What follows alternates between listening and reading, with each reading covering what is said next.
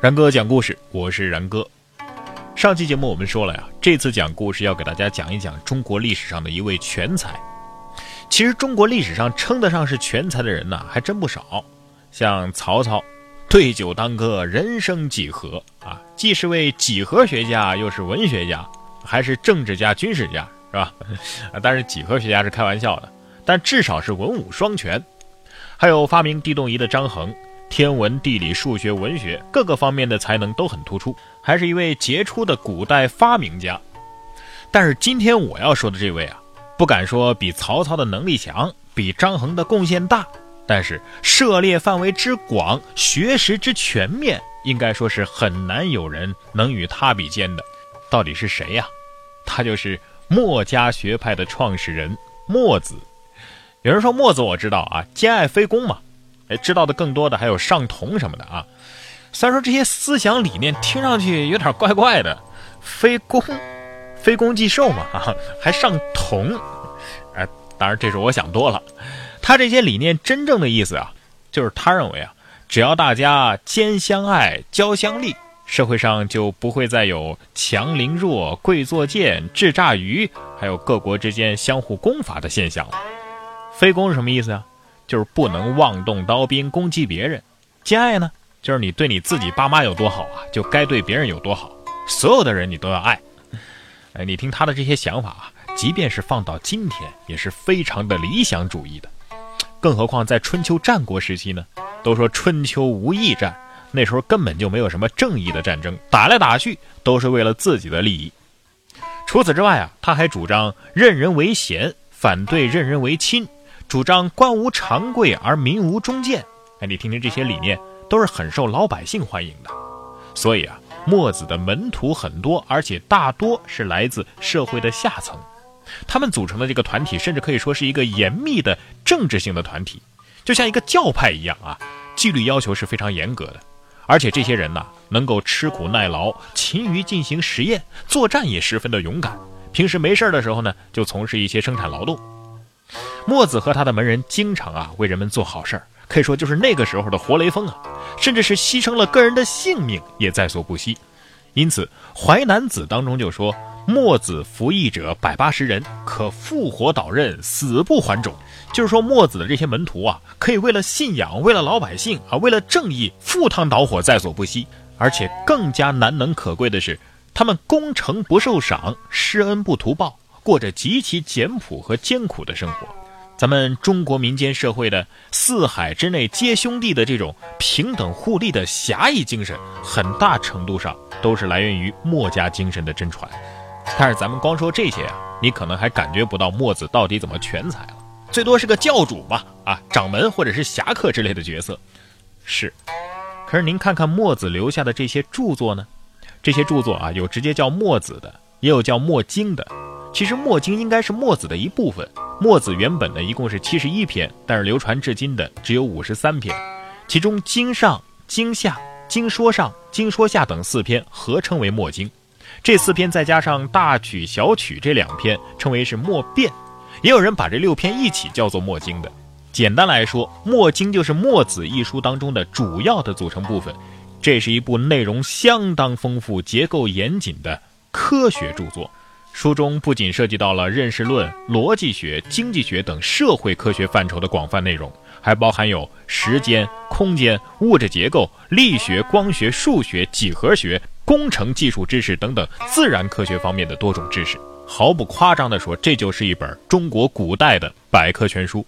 所以后人也有把墨子称作是科圣的，就是科学方面的圣人呢。而且这种说法一点都不虚。因为在我国古代浩如烟海的经史著作当中，《墨经》是唯一一本对我国古代几何光学发展进行系统性论述的典籍，可以说是我国科学发展史上的一座里程碑。它不仅提出了宇宙时空理论，还是中国历史上第一个从理性高度对待数学问题的科学家。像什么关于倍数的定义呀？圆的定义、正方形的定义、直线的定义、十进位直制等等，都进行了论述。关于物理学方面的研究，也涉及到了力学、光学、声学等等分支，给出了不少物理学的概念定义，并有不少重大的发现。就比如说吧，作用力与反作用力，如果没有阻力，物体会永远运动下去，等等这样的观点，比牛顿惯性定律和同时代全世界的思想超前了一千多年，也是物理学诞生和发展的标志。甚至于关于这个杠杆定理，墨子也做出了精辟的表述。此外，墨子还对杠杆啊、斜面啊、重心呢、滚动摩擦等等力学方面的问题进行了一系列的研究，在这里我们就不一一赘述了。这些都已经很厉害了吧？但是他最突出、最大的贡献还不是在这方面，他的贡献尤为突出和了不起的地方是在光学方面，因为他是第一个进行光学实验，并且对几何光学进行系统研究的科学家。如果说是墨子奠定了几何光学的基础，这样说一点儿都不过分。至少在中国是这样。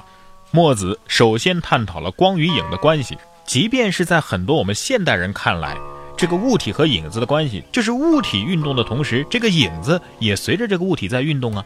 但实际上这是一种错觉，人家墨子就发现了。因为当运动着的物体它的位置移动之后，它的前一瞬间所形成的这个影像实际上已经消失了，其位移之后所成的影像呢，那是新形成的，不是说原来的那个影子移动到了新的位置。如果说它原来的那个影像没有消失的话，那么它岂不是永远都会存在原有的位置吗？所以这是不可能的。因此，墨子说了。我们所看到的影像的运动啊，只是新旧影像随着物体运动而连续不断的生灭交替所形成的，并不是物体的影子自身在运动。墨子的这一命题后来为名家所继承，并由此提出了“飞鸟之影未常动”这样的命题。接着呢，墨子还进行了小孔成像实验，他明确地指出，光是直线传播的，物体通过小孔所形成的像是倒像。这是因为光线经过物体，在穿过小孔的时候，由于光的直线传播，物体的上方成像于下，物体的下部成像于上，所以所成的像是倒像。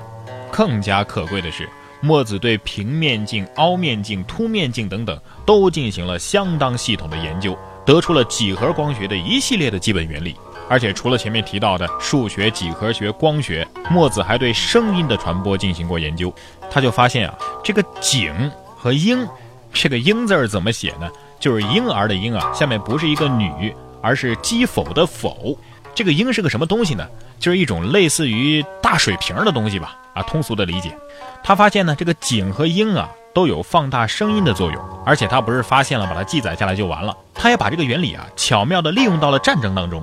在守城的时候，为了预防敌人挖地道攻城，每隔三十尺他就挖一个井，然后井里面呢放一个大鹰，这个鹰口绷上薄牛皮，让听力好的人伏在鹰上进行侦听，嘿，这样就可以监听敌人是不是在挖地道，而且在哪儿挖都能听得出来，从而做好御敌的准备。其实啊，这就是对于声音共振原理的实际运用。刚刚说了，墨子把他研究到的原理运用到了实际当中。其实啊，在实际运用当中，墨子最擅长的就是守城以及制造守城的器械，发明守城的方法。不是有个成语叫“墨守成规”吗？那说的就是墨子的守城功力。现在你听这个词儿好像是一个贬义词儿，说这个人保守，但是这个词儿的原意可就说的是墨子非常善于守城。这儿还有一个经典的这个故事啊，很多人都听过，好像这个中学课本里有啊，印象当中好像是学过。说楚国呀，准备攻打宋国了。一个著名的工匠叫公输班，其实就是鲁班啊，为楚国制造了一种非常新式的武器——云梯啊。啊，这种武器又高又大，专门攻打敌国的城墙。这玩意儿在当时啊，那可以说是战略性的武器了。墨子一听说这事儿啊，心想我得阻止这个事儿，于是只身跋涉来到楚国，跟公输班说：“你不是要攻打宋国吗？来，咱俩先试试啊！你来攻我，看我能不能守住。”然后公输班。久设攻城之机变，墨子久拒之，任由这个公输班啊，这个多次改变攻城的战术，都被墨子给抵挡住了。眼看着这鲁班的攻城的方法还有器械都用完了，再反观墨子，那守城的方法还有多的。就这样啊比划完了之后，这鲁班还不甘心呢啊，他对墨子说：“我知道怎么对付你，但是我不说。”墨子也说：“我知道你要怎么对付我，我也不说。”这楚王在旁边观战呢，这听完之后莫名其妙啊，说：“你俩这啥意思啊？打哑谜啊？”墨子就跟这楚王说了，公输班的意思呢，不过就是想杀了我。他以为杀了我，这宋国就没有人来防守楚国攻打了。可是呢，我早就把我的这些方法呀交给了我的徒弟，即便杀了我，你们也攻不进宋国的城门。楚王一听，这还打啥呀？大势已去了，迫不得已的说：“好吧，我决定不打宋国了。”于是就这样，墨子凭借自己的机智和勇敢，解除了宋国的一场灾难。这个故事也是不战而屈人之兵的经典案例。而且这个故事啊，在我讲的这段之前呢，还有一场非常经典的墨子和楚王之间的辩论啊。我们都知道苏秦、张仪、鬼谷子这些是辩论大家，其实墨子的辩才也不差。墨子去到楚国之后呢，首先见的是公输班，因为据说这个公输班跟墨子小时候关系还不错，所以墨子到了楚国之后呢，先见公输班，他也不提打仗的事儿，他只是说呀：“哎呀，这个鲁班呐，你看北方有一个人欺负我，我希望借你的力量把他给杀了。”这公输班不知是计呀，于是听了之后很不高兴啊，也没有任何表示。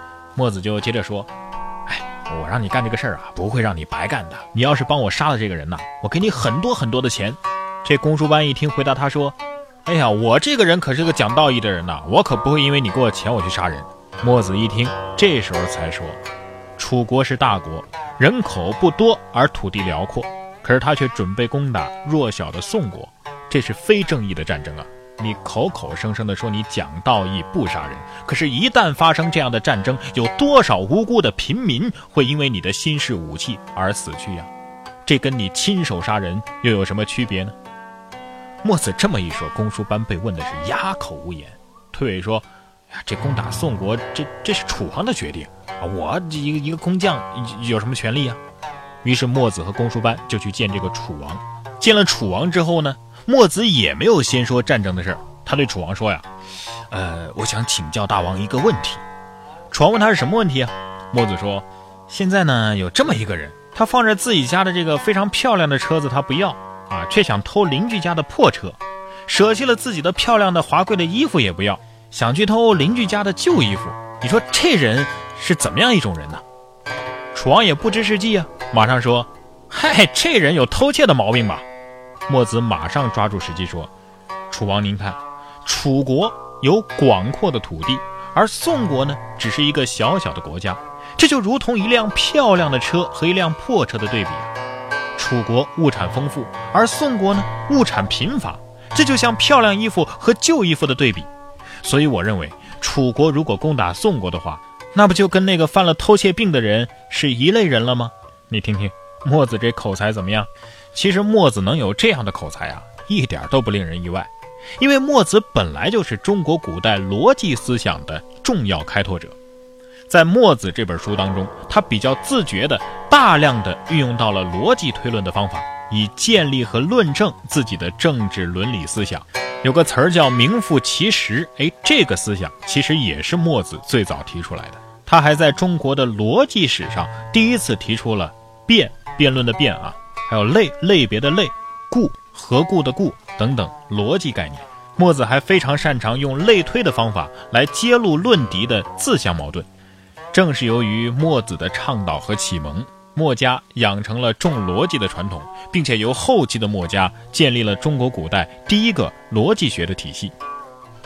咱们故事讲到这儿啊，对于我说墨子是我国历史上一位少有人能比肩的全才。应该没什么大的争议了吧？甚至还有人说呀，这墨子的武术也不差，是个武林高手。但是为什么这么厉害的人物，在大多数人的心目当中，并没有很高的地位呢？一个呀，是因为他的思想并不符合当时的形势，不得统治者的鼓励和支持啊。但是，他是整个中国两千年文明史上第一位站在最底层劳动者和社会弱者的立场上说话的人。我个人认为啊，他即便不是武林高手，也称得上是侠之大者。这样的人值得我们记住和敬佩。好了，这期讲故事先说到这儿，我是然哥，下次再见。